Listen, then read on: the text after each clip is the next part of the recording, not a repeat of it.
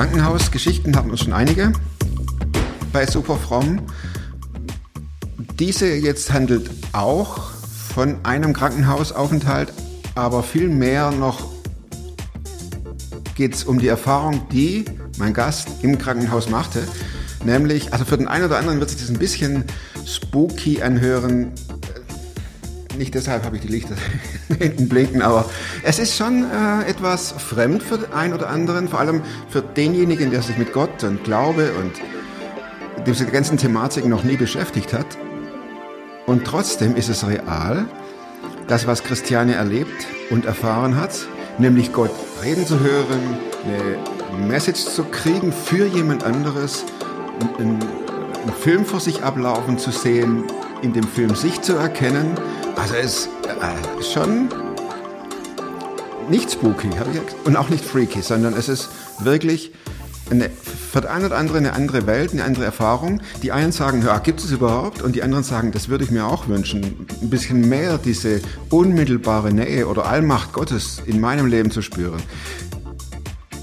Für beide Parteien, sage ich jetzt mal, für beide Interessenten, sowohl die, die sagen, ja, macht es Gott, als auch die, die sagen, ich würde es gern mehr, bringt dieses Statement von Christiane was. Sie sagt, wie sie ihren, sie erzählt davon, wie sie ihren Glauben lebt, das ist das eine, und das andere, warum ihr Gott wichtig ist.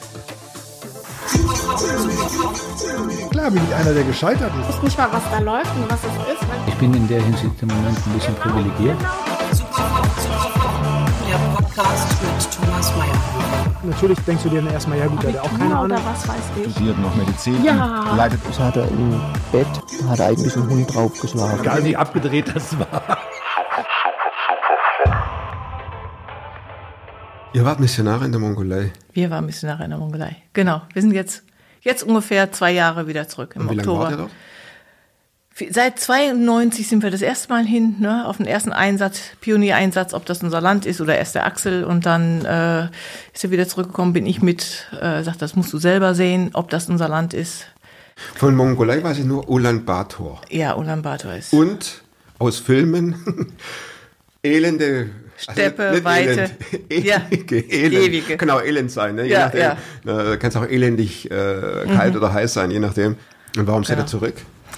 Unsere Kinder äh, sind aus dem Haus, unsere geistlichen Kinder sind eben groß.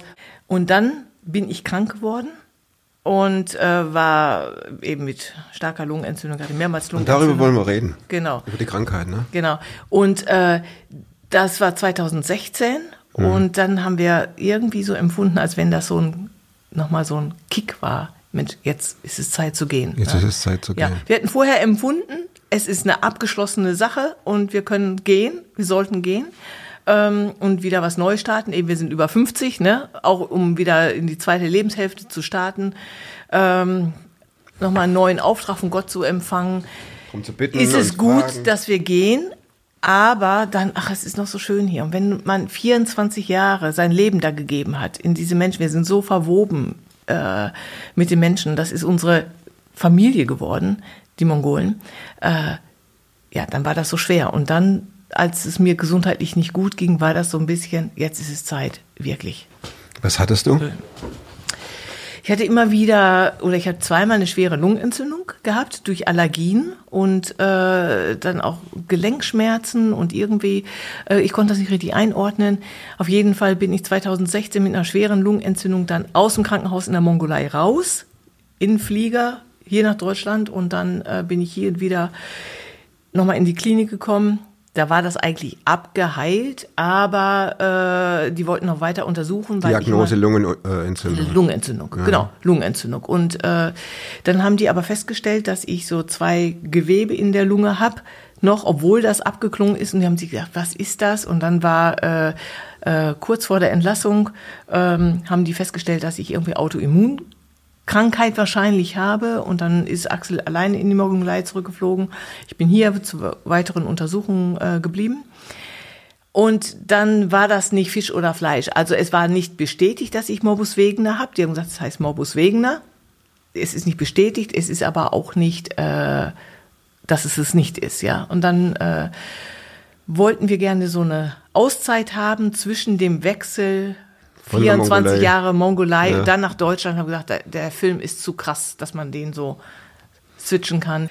Ja, dann habe ich so eine Zeit von Recovery gehabt da in Hawaii und dann haben wir äh, alles aufgelöst und organisiert, sind dann im Oktober, es war im April, im Oktober sind wir dann langfristig zurückgekommen und auf einmal kriege ich wieder diese Gelenkschmerzen. Jeden Tag tat mir ein anderes Gelenk weh und dann habe ich auch ein bisschen Fieber gekriegt, bin dann zum Arzt. Mein Arzt hat mich ausgestimmt, sagt, Frau Fischer, wir sind hier nicht in der Mongolei.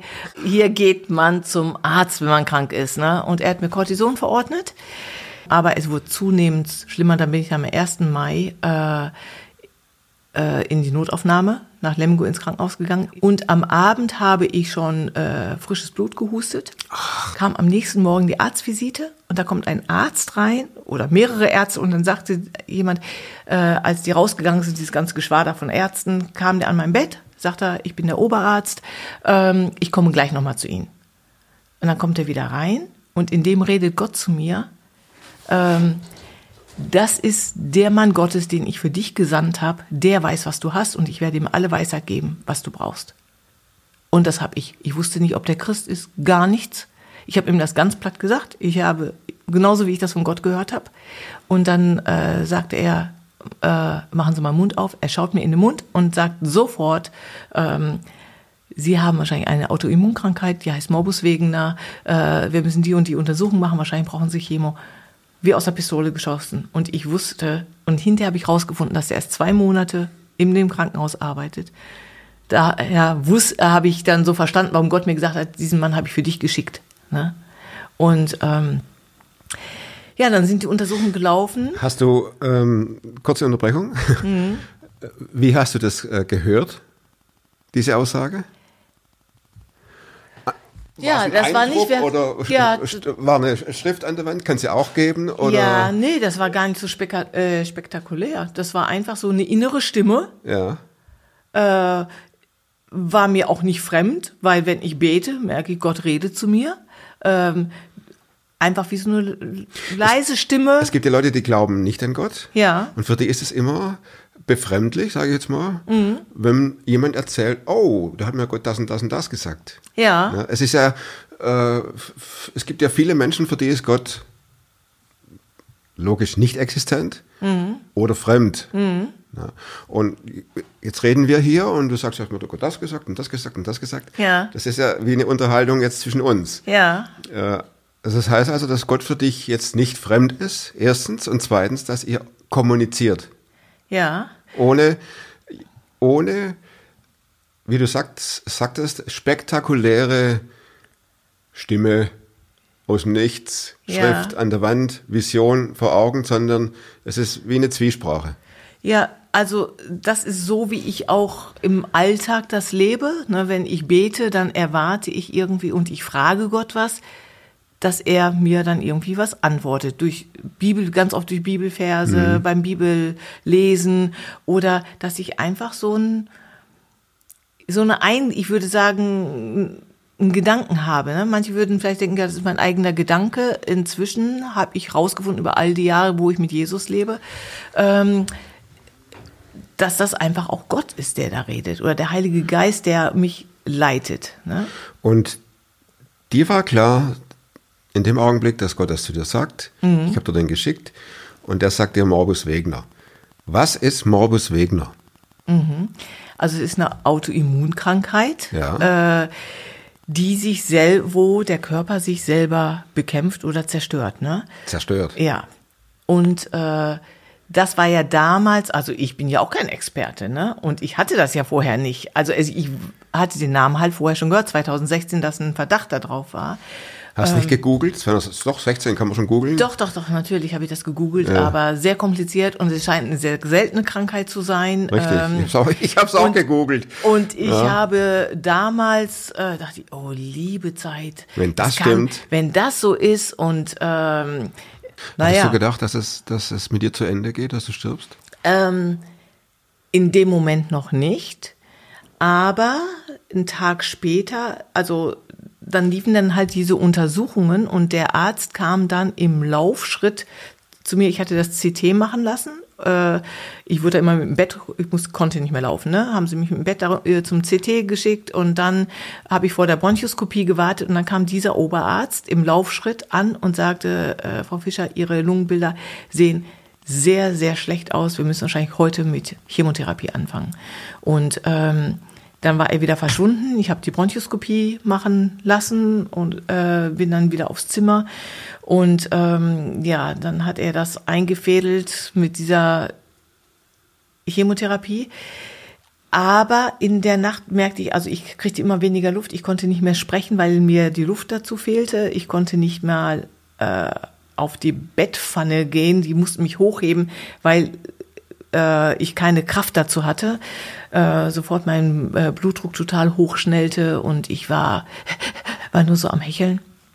Und äh, dann habe ich in dem Moment gedacht, äh, ich könnte jetzt einfach die Augen zumachen und ich würde in der Ewigkeit aufwachen. Ich habe so ganz bewusst geatmet. Ne?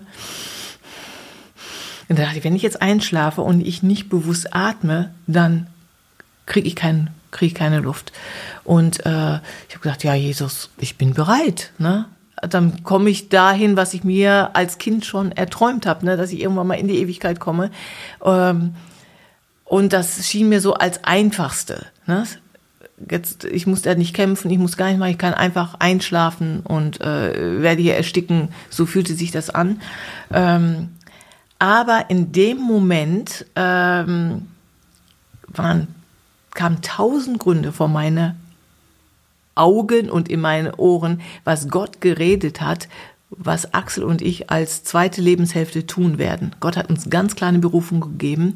Und dann habe ich gedacht, das passt nicht. Gott redet nicht heute so und morgen so. Dann habe ich gesagt, Gott hat uns einen Plan gegeben für die zweite Lebenshälfte. Ähm, dann werde ich nicht vorher sterben können weil dann kann ich diesen Plan nicht erfüllen. Ähm, und zuletzt, einer der Gründe war auch ähm, die Liebe von meinem Mann. Ne, wo ich wusste, wir sind Das so verliebt in, ich bin so verliebt in meinen Mann. Ja. Wir sind jetzt 30 Jahre verheiratet nächste Woche. Und äh, eben, wo ich dachte, wir haben uns jetzt gerade ein Haus gekauft und äh, Axel war dabei, das auszubauen, dass wir ja, wieder in Deutschland setteln und dann aber als Basis, dass wir gemeinsam Gott dienen. Und äh, da habe ich gesagt, das passt. Gott ist nicht heute so und morgen so. Gott ist immer der gleiche. Und Gott, wenn Gott was zu mir geredet hat oder zu uns geredet hat, ich werde nicht sterben. Du liegst Von- also so drin, ne? Ja, am Hecheln. Im Heckeln. Weg links. Ja, ja. das über war Augen das zu, einfachste. ja. Ja, Ewigkeit, alles klar. Jesus. Ja. Super. Und Weg rechts, zack, zack, zack, kommt ein Punkt nach dem anderen. Genau. Ja, und meine Freundin. Und du häkelst immer noch. Ich hechel immer noch. Es, mein Zustand hat sich nicht äh, verändert, ja. Und dann kam meine Frau oder Axel hat mir eine Karte mitgebracht. Das heißt, von der Straße, wo wir wohnen, die Freunde haben mir ein Geschenk gemacht. Halt sie mal hier rein, bitte. Und ähm, diese Karte, die ist bei mir so ins Herz gegangen, ne? Wo steht, hab keine Angst, ne? Ähm, hab keine Angst. Der Herr wird, dein Gott wird für dich kämpfen. Das habe ich an mein Bett gemacht. Da gibt's ja immer diese Klicker, wo die Namen dran Ja. sind. Ne? Das habe ich umgedreht, habe diese Karte da rein ähm, gesteckt. Und das, war, und das war für mich wie ein Strohhalm. Ja? Und ich habe immer gedacht, hab keine Angst, der Herr wird für dich kämpfen. Und äh, das hatte ich da vor Augen. Und dann ging es aber äh, so schlecht in der Nacht, dass ich, ach so, dann habe ich diese Chemotherapie bekommen.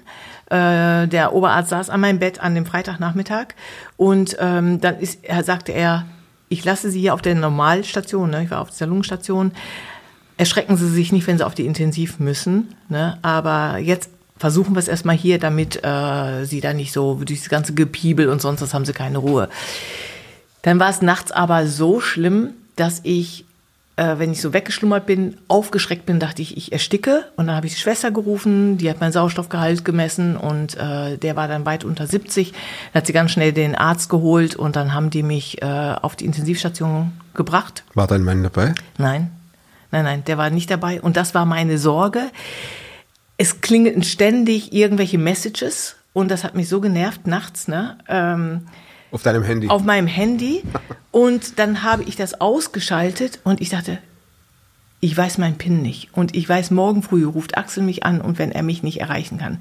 Und dann habe ich geklingelt und habe gesagt, äh, Sie müssen mir versprechen, der Schwester, ähm, das messen Sie meinen Sauerstoffgehalt und Sie müssen morgen früh um 7 Uhr meinen Mann anrufen ne, und sagen, dass alles in Ordnung ist. Ne. Ich, ich kann mein die Handy... Schwester nimmt dann natürlich Fischer die Stress ein. Nee, und dann sagte sie auf einmal, oh, oh, oh. Und dann ganz schnell auf die Intensivstation.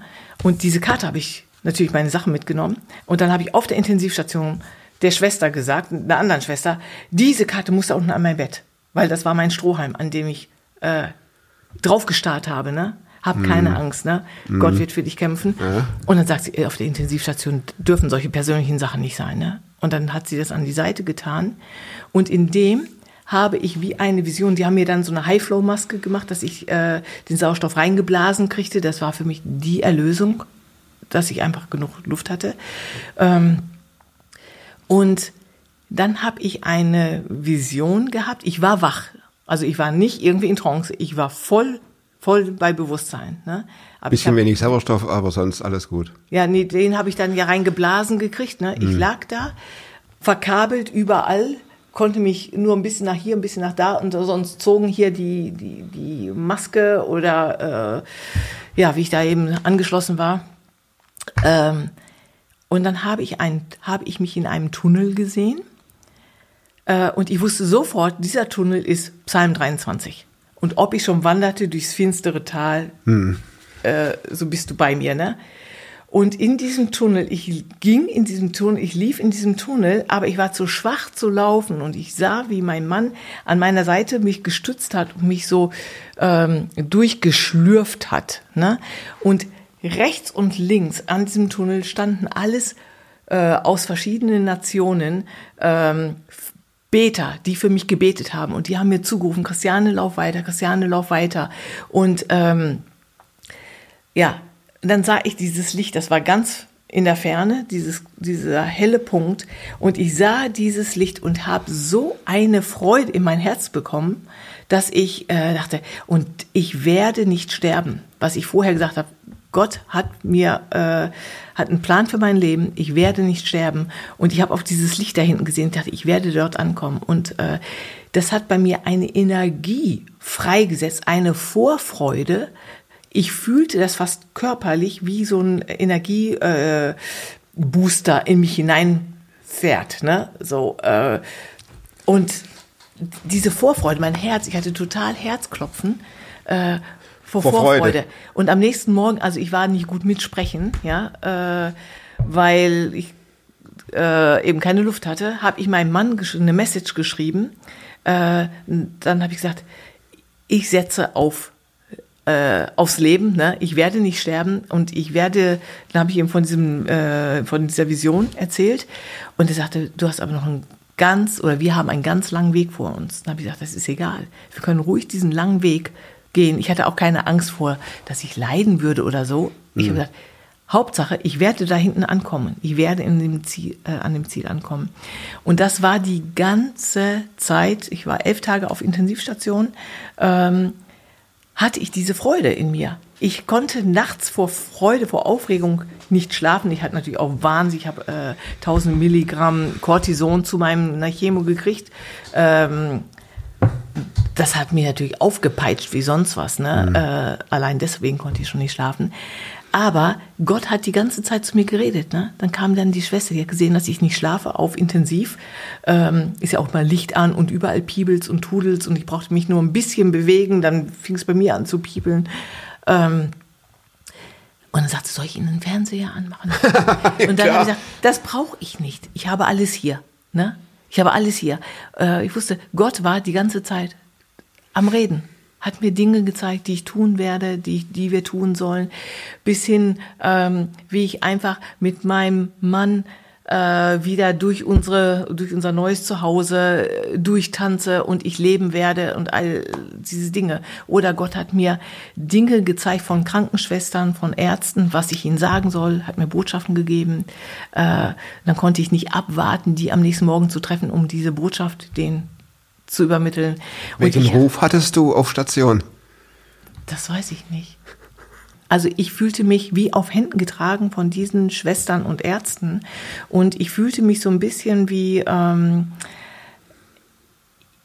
ich habe sie, glaube ich, mit Gottes Augen gesehen. Gott hat mir gezeigt, dass diese Ärzte und die Schwestern, die da im Laufschritt dienen, teilweise um Leben kämpften. Ein Patient, der neben mir lag, ich konnte ihn ja nicht sehen, ne? da war äh, so eine Abtrennung dazwischen, aber wie die da rein und raus gingen, wie der sich Sachen rausgerissen hat und wie die um ihn sein Leben kämpften, ja. Da habe ich gesehen, wie Gott diese Pflegepersonal und Ärzte benutzt, Menschen zu dienen, Menschenleben zu retten. Und äh, das habe ich denen gesagt. Jetzt sitzt du ja vor mir. Das heißt, das ist nicht intensiv hier. Ja. Wie wurde es besser? Und wann wurde es besser? Ja, ähm, also es wurde zusehends, dann hat sich stabilisiert, dann bin ich auf die Langzeit, von der akutintensiv auf die Langzeitintensiv gekommen. Ähm, und das fühlte sich schon ganz toll an, ne? weil irgendwo da hatte ich alleine ein Zimmer und ähm, ach ja, dann kam morgens die Visite und der Arzt fragte, wie geht's Ihnen heute? Und habe ich gesagt, mir geht es so super. Ich konnte mich schon auf der Bettkante waschen. Das war der absolute Erfolg. Mit Hilfe von der Schwester, aber vorher konnte ich das ja alles nur im Liegen. Ja, im oder Vergleich beziehungsweise dazu war es sehr super. Wurde, haben die das gemacht? Ich konnte ja nicht mal ein Wasserglas mir selber nehmen, musste ich für klingeln. Ne? Und ähm, eine Stunde später kommt die Schwester angerannt sagt, was ist hier los? Und die hat meinen Monitor bei sich äh, irgendwo anders gesehen und ist gekommen, weil mein Sauerstoffgehalt wieder unter 70 äh, ist. Ähm, und sie sagte, was passiert hier? Und ähm, haben Sie nicht Panik? Sie müssen totale Luftnot haben, ne? Und das hatte ich auch. Aber an dem Morgen hat Gott mir gesagt, ein Losungsvers, fürchte dich nicht, ich sende Engel vor dir her. Und ich war total ruhig. Ne? Ich merkte, die Luft wird weniger. Ne? Zwei, ein Pfleger, eine Krankenschwester und die haben sofort einen Arzt gerufen, haben mich versucht, äh, alle möglichen, nochmal Sauerstoff, volle Kanne aufzudrehen, hat nichts gebracht. Dann äh, haben sie mich vorbereitet, um mich wieder auf die äh, Akutintensiv zu bringen. Also äh, das war ein Das klingt ja Ein- hochdramatisch. es, es war, es fühlte sich an wie in einem Krimi, ne? Ja. Wie die da rumtelefonierten, wir brauchen Sauerstoff. Ähm, nee, nicht den, sondern Wie für bei Dr. High Flow House. und das und genau berechnen, wie viele Minuten brauchen wir auf die, für diesen Transport. Ähm, und dann irgendwie haben sie mir erklärt, dass ich jetzt so eine Maske aufkriege, dann muss ich gegen Wind atmen und äh, und diese Schwester mal, wieso haben Sie keine Panik? Da habe ich gesagt, ich fühle mich in besten Händen, habe ich nur gesagt, ja. Und ähm, dann sagt sie, so, und jetzt kriegen Sie diese Maske und alle kriegen Panik, wenn man diese Maske macht. Und ich habe immer nur gedacht, der Herr sendet Engel vor mir her. Ne? Fürchte dich nicht. Ja, daran hast du dich Da, festgehalten. das war in meinem Ohr und da habe ich mich dran festgehalten. Ja. Das war für mich irgendwie so, das war so eine besiegelte Sache für mich. Und dann setzen die mir diese Maske auf. Es war erst ganz ungewohnt, aber ein Atemzug, dann war ich drin. Und diese Schwester wurde fast verrückt, dass ich so ruhig war. dass du nicht panikartig reagiertest. Ne? Genau. Und dann sind sie, hat die, der Arzt äh, und diese eine Schwester mich dann auf die Akutintensiv wieder runtergebracht. Dann ging das Ganze wieder von vorne los. Ne? Dann war ich wieder unten auf der Akut, dann war ich wieder auf der Normalstation. Und dann war Muttertag. Und dann kommt meine Tochter mit ihrem Mann, mein Schwiegersohn, und sagt zu Mama, ähm, ich darf dir keine Blumen mit auf Intensivstation bringen. Äh, ich habe Gott gefragt, was braucht Mama? Und dann hat sie mir dieses Bild gezeigt. Und mir ist die Kinnlade runtergefallen. Hat, da habe ich gesagt, du weißt nicht, was du gemalt hast. Weil das ist der Tunnel, den ich gesehen hatte in dieser Vision. Ach. Und ähm, lobe den Herrn, meine Seele, und vergiss nicht, was er dir Gutes getan hat, ist nicht Psalm 23, das ist Psalm 103. Das ist mein Lieblingspsalm, den ich immer wieder gebetet hatte. Schon 2016, als meine Mutter gestorben ist, sagte sie mal, liest mir nochmal deinen Lieblingspsalm vor. Das ist Psalm 103 gewesen. Und dieser Psalm hat mir so viel begleitet. Und sie malt das, was ich gesehen habe, diesen Tunnel und eben diesen Bibelvers.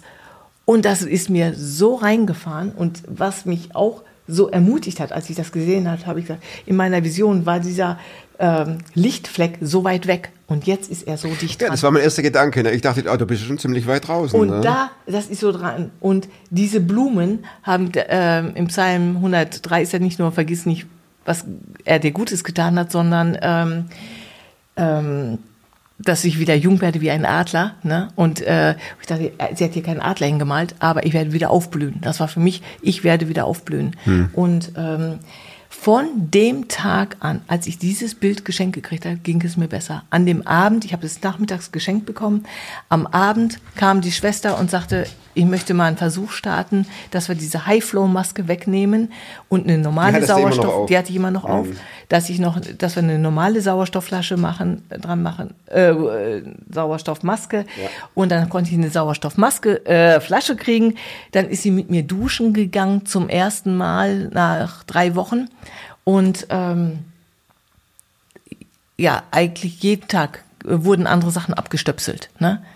Nachdem ich dieses Bild gesehen habe, okay, jetzt bin ich durch. Ne? Und dann ging es besser und dann kam ich auf eine Normalstation. Dann war ich nochmal zwölf Tage auf der oder 14 Tage auf der normalen Lungenstation. Ähm, und da hat der Arzt auch gesagt, äh, so Frau Fischer, das Ziel für diese Woche ist, ähm, aus dem Bett, aus dem Bett, aus dem Bett und weg vom Sauerstoff. Und ich dachte, was aus dem Bett? Ne? Ich konnte mir das gar nicht vorstellen. Ich war so abhängig von diesem Sauerstoff. Und äh, dann durfte ich wieder auf den Nachtstuhl gehen. Das war für mich wie ein wie eine Paradiesisch. Erlösung. Ja, paradiesisch, wirklich. Ich weiß noch, wie ich die ähm, die Reinigungskräfte auf der Intensivstation neidisch angeguckt haben, wie die darum, also ähm, Wuseln. ja, die haben da geputzt und gemacht und ich habe die angeguckt und habe gesagt, ob ich jemals wieder die Kraft habe, dass ich meine eigene Wohnung putzen kann, ob ich jemals wieder äh, ja auf sein kann. Könnte ich vielleicht sogar ohne Sauerstoffflasche sein oder werde ich immer mit Sauerstoffflasche sein? Ich weiß es nicht. Aber ich hatte keine Furcht. Ich habe mich einfach nur gefreut. Und dann habe ich gemerkt, ähm, als ich auf diese Station kam und der Arzt mir das formuliert hat, weg vom Sauerstoff, das war für mich irgendwie, der hat Perspektiven für mich. Ne? Und dann am Ende der Woche hatte ich die Sauerstoffflasche weg, ne? äh, den Sauerstoff weg. Hat es deinen Glauben verändert, vertieft? Äh, Von Zweifel haben wir ja gar nicht geredet oder von, von äh, Trauer. Ja, also viele, die Es kommt ja sehr, sehr super positiv rüber. Die Ja, Erfahrung, die, das Erlebnis, die Vision, da hat Gott geredet. Ähm, das, das, das hört sich ja zu Recht super positiv an.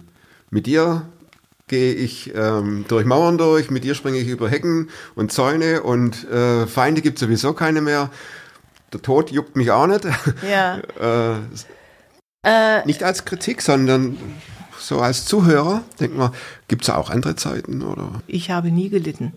Ne? Auch vom Krankenhaus habe ich das auch schon äh, mit Messages zu Freunden gesagt. Ich habe nicht gelitten, ihr habt gelitten. Oder mein Mann hat sehr gelitten. Der dachte, verliere ich sie oder verliere ich sie nicht. Und ähm, das war irgendwo. Ich fühlte, ich hatte nie Angst. Ich wusste, was Gott mir jetzt zugesagt hat, dass ich leben werde. Äh, ich werde leben.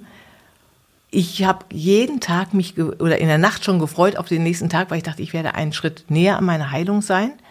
Gott wird den Tag wieder benutzen, dass ich äh, mich wiederherstelle. Und ähm, eigentlich hat es mein Glauben gestärkt, vertieft, weiß ich gar nicht. Eben, ich hat, es war für mich sowieso natürlich, dass Gott redet. Und, äh, und ich habe mich einfach so gefreut, wo ich dachte, Gott schenkt mir das Leben jetzt neu. Ähm, und was ich nur gemerkt habe, ist äh, in meinem Umfeld, was jetzt um mich herum war, meine Arbeitskollegen, mit denen ich dann ja auch mal im Kontakt bin, die jetzt nicht unbedingt was mit Gott am Hut haben. Es hat mich einfach gefreut, dass ich da von meinem Glauben so natürlich Zeugnis geben konnte. Ähm, ja, ja, ich habe nie Angst gehabt. Ich wusste irgendwie, ich komme da durch und Jetzt ist es eine Weile, eben jetzt kriege ich noch mal zur Erhaltungstherapie noch mal äh, Chemo, ne?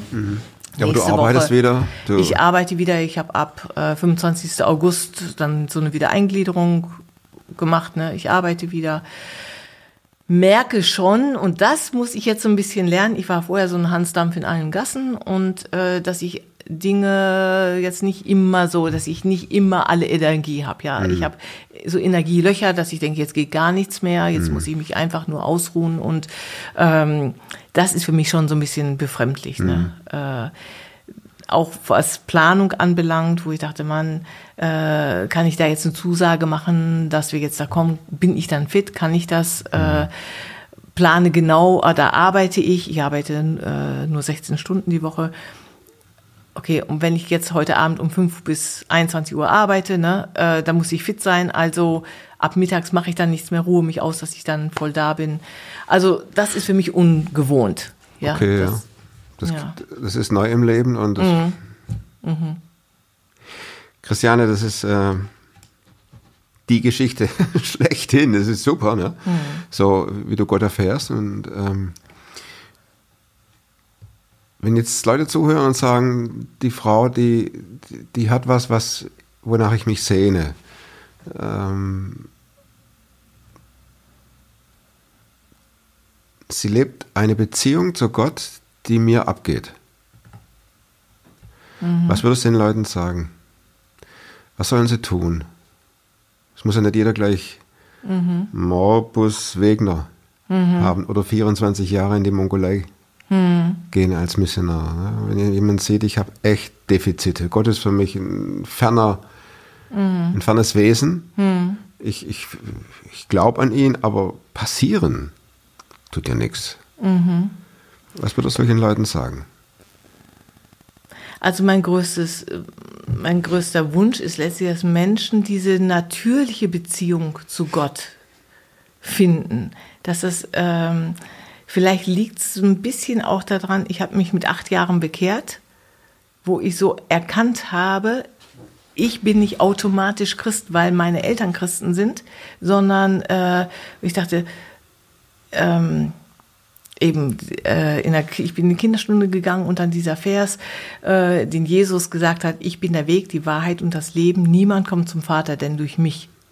Ne, habe ich so eine Offenbarung bekommen und dann äh, habe ich gesagt, Moment mal, niemand kommt zum Vater, denn durch mich. Das heißt ja, ich muss, ich muss diesen Weg, Jesus, wählen, um, die haben das so, so bildlich dargestellt, ne, dass das Kreuz die Brücke ist zwischen Menschen und Gott. Und wo ich dachte, und diese Brücke zu Gott sind nicht meine Eltern, die an Gott glauben. Das ist auch nicht mein Gebet, was ich abends spreche, ich bin klein, mein Herz mach rein, soll niemand drin wohnen als Jesus allein, ne? sondern es ist einfach, ich muss meine Sünden bekennen und ich muss über diese Brücke gehen. Und als ich das gemacht habe, habe ich diese tiefe Gewissheit gehabt, so, wenn ich jetzt tot umfalle, werde ich bei Gott sein. Und ich glaube, das ist dieses ganz einfache Gebet. Herr Jesus, komm in mein Herz. Und, und diese, diese persönliche Beziehung zu Gott, den Vater äh, zu treffen, das ist, glaube ich, die Basis. Also das ist meine Basis gewesen, die mich durch meine ganzen Jahre, äh, eben mit acht Jahren bekehrt, jetzt bin ich 54, ähm, das war so unerschütterlich. Ich wusste, ich werde irgendwann bei Gott sein. Und deswegen war auch als alles andere, ob mein, als mein Leben so dahinschwand oder so, und das war mir dann, äh, wo ich dachte, ja, ich werde, dann werde ich eben bei Gott sein, wo ich sowieso hingehen möchte. Ne? Äh, ich habe Gott auch versprochen, ich werde nicht alleine in den Himmel kommen. Ich möchte mein Leben dazu nutzen, dass ich viel mit in den Himmel bringe. Und dann habe ich Gott auch versprochen mit acht, ich werde in Mission gehen. Ich möchte Missionarin werden. Ne? Und dann habe ich das auch gemacht. Aber ähm, ja, das war irgendwie, das wünsche ich jedem Einzelnen, diese persönliche Beziehung zu Gott zu haben. Und das ist nichts Religiöses, das ist nichts Frommes, das ist ähm, eine ganz natürliche Sache. Ne? Ganz natürlich, wo ich einfach mit Gott reden kann. Oh Herr, ich brauche heute deine Hilfe. Und Gott redet, gib mir einfach einen Vers, wie dieses, wie diesen Vers, ne? Hab keine Angst. Ähm, Gott kämpft für dich. Oder unterhalte ich mich dann dran fest an diesem Bibelvers. Das sind dann nicht wahnsinnige Rituale, die ich machen muss, aber so dieses ganz natürliche, mein Herz ausschütten und ähm, diesen Frieden Gottes dann zu empfangen. Und ja, ich, ich wünsche mir, dass das eben viele erleben werden. Ne?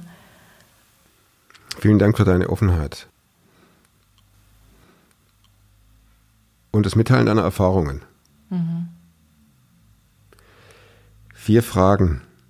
Gibt es ein Buch, das du nicht nur einmal gelesen hast und wenn ja, warum? Ja, es gibt ein Buch, das habe ich in den 90ern mehrmals gelesen, und zwar Guten Morgen, Heiliger Geist von Benny Hinn. Und ähm, ich glaube, dass das meine, meine Show mit, zum Heiligen Geist total verändert hat, erweitert hat, was mich dazu gebracht hat, dass ich sehr natürlich bete und weiß, dass der Heilige Geist auch zu mir redet. Zweite Frage. Wozu kannst du heute leichter Nein sagen als vor fünf Jahren? Ähm,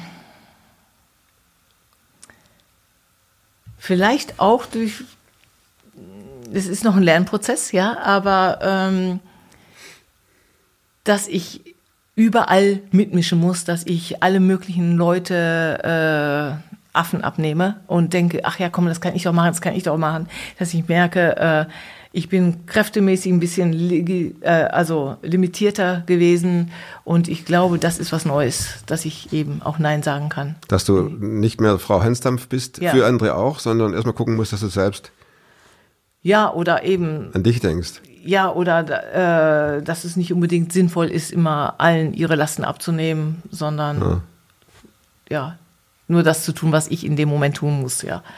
Ähm, Du bist noch drin in diesem Prozess, oder? ja, ja, da bin ich Ja. noch dran.